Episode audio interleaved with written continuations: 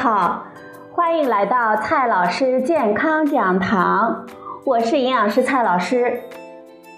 今天呢，蔡老师继续和朋友们讲营养、聊健康。今天我们聊的话题是：假期出游，我们需要带上什么食物呢？无论是国庆、春节还是寒暑假，每到长假将至啊，都有大批的朋友会考虑到哪里去游玩。其中呢，自驾游就是最热的选择。既然人在旅途，那么我们总要有食品和水的保障。但是，出门旅游，我们带点什么食品好呢？哪些食品比较健康呢？到了旅游目的地，饮食方面我们要注意些什么呢？今天呢，我们就分享范志红老师的这篇文章。假期出游，我们要带上什么食物呢？首先就是我们身边必备的两种饮料了。暑假也好，国庆中秋也好，在自驾游出发之前。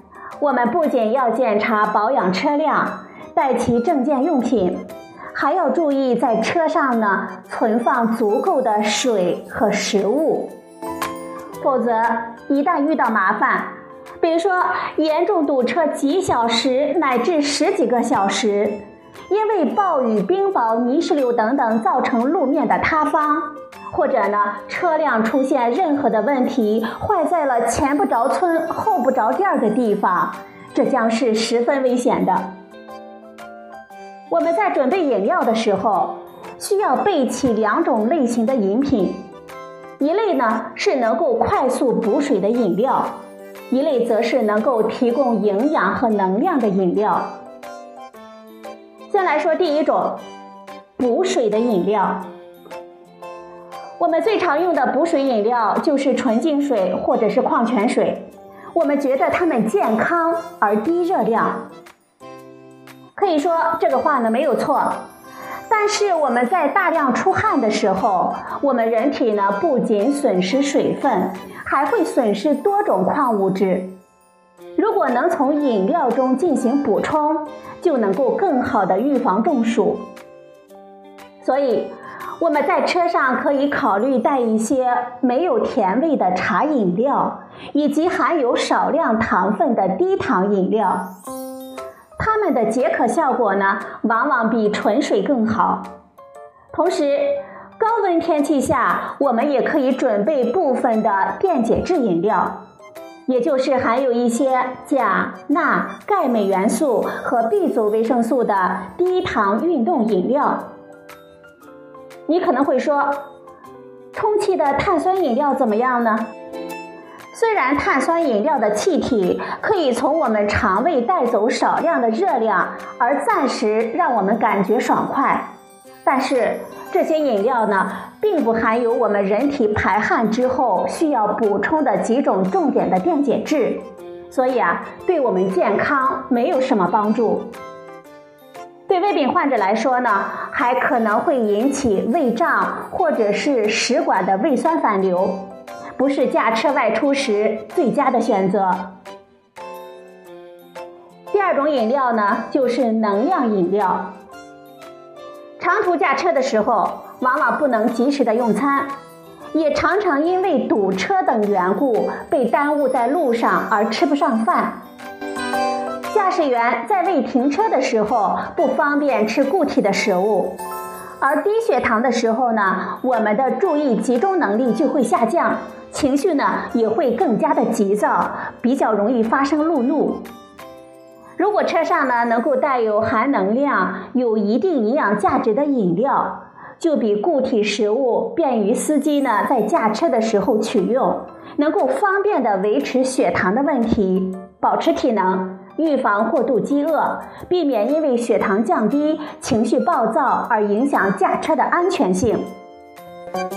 在路上可以提供能量和营养的饮料有灭菌装的牛奶、灭菌装的豆浆、杀菌酸奶、核桃乳、杏仁露、乳饮料、咖啡奶之类的。它们含有蛋白质、脂肪和糖分，既能够解渴呢，又能够解饿，比碳酸饮料更有饱腹感，能够缓和饥饿时的心慌感觉。其中按单位能量计算，豆浆的饱腹感最强，牛奶次之。平时呢，虽然不建议喝含糖的饮料，但是在应急的时候啊，我们还是可以用的。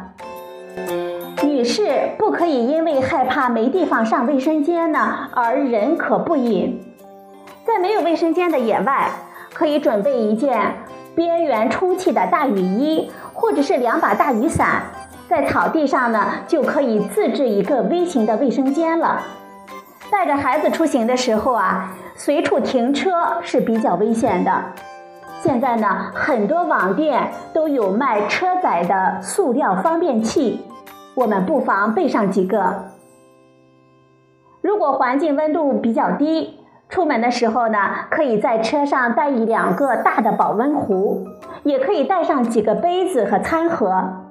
在服务区下来的时候，可以灌满热水，我们就可以保证在路上可以喝到热水热茶了。其实呢，即便是天气不冷的时候，我们带些热水也是很好的，可以用热水冲泡食品。再来说一下我们在旅途中必备的五款零食。路上呢要带一些充饥的固体食物，其中呢包括这五大类。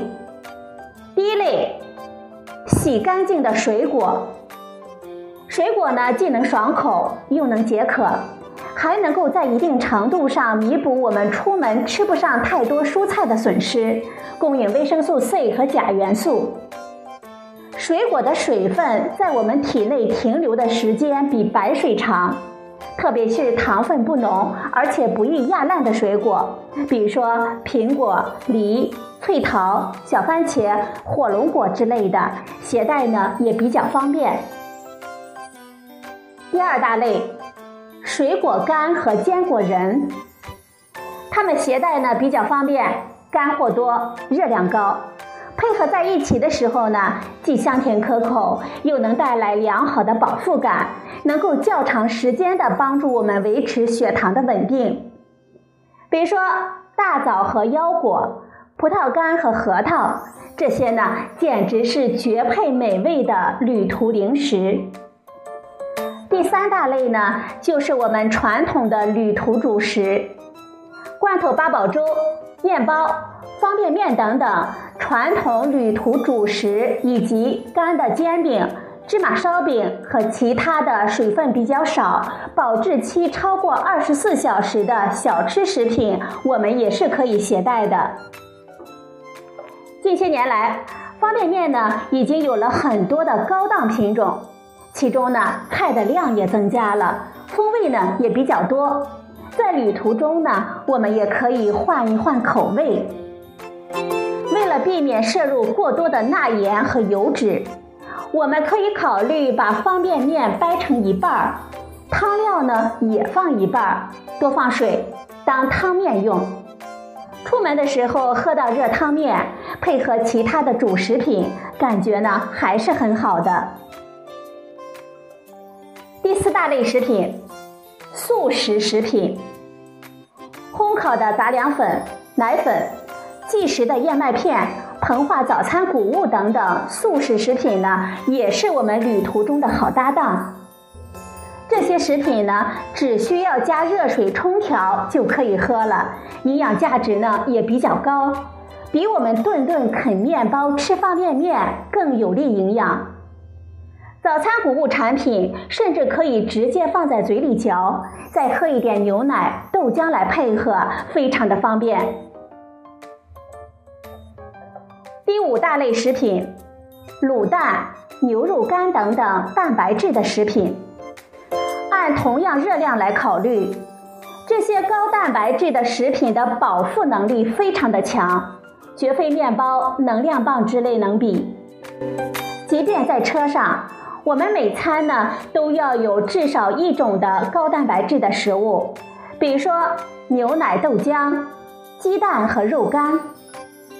由于绝大多数车上呢没有冰箱，为了保证食品的安全性，我们不建议携带火腿、熟肉、三明治、汉堡之类的需要冷藏的食品。饼干、曲奇之类的虽然可以少量的食用，但是因为它的营养价值太低，除了充饥之外，对我们健康的帮助不大。外出旅游呢是一种很大的消耗，营养素的需求比我们平日还要高，所以啊，不要以此为借口乱吃一些低营养价值的零食。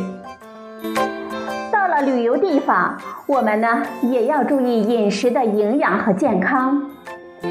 出门在外，难免经常下馆子，享受当地的美食也是旅游的一大乐趣。但是呢，一定要注意食品的卫生和营养的平衡，尽量去正规的餐馆，可以看一下卫生等级是 A 级、B 级还是 C 级。餐饮的制作时间和制作人的卫生状况等等，我们也要考虑。在用餐前呢，我们要看清楚原材料的新鲜度，特别是豆制品和凉菜，夏季呢最容易发生变质。海鲜、鱼类和肉类，我们也要仔细的检查一下，如果发现气味和质地可疑，最好呢不要吃。喝餐馆自制的饮料的时候，也要细心的体会味道是否新鲜。如果家人有食物过敏问题，要特别的小心，仔细的询问菜肴和食物的配料是什么。我们在用餐之前最好能够洗干净手，在车上呢要备有消毒的湿巾。出门用餐要高度的警惕，避免发生细菌性食物中毒。上吐下泻、腹痛虚弱，毁掉我们快乐的旅行。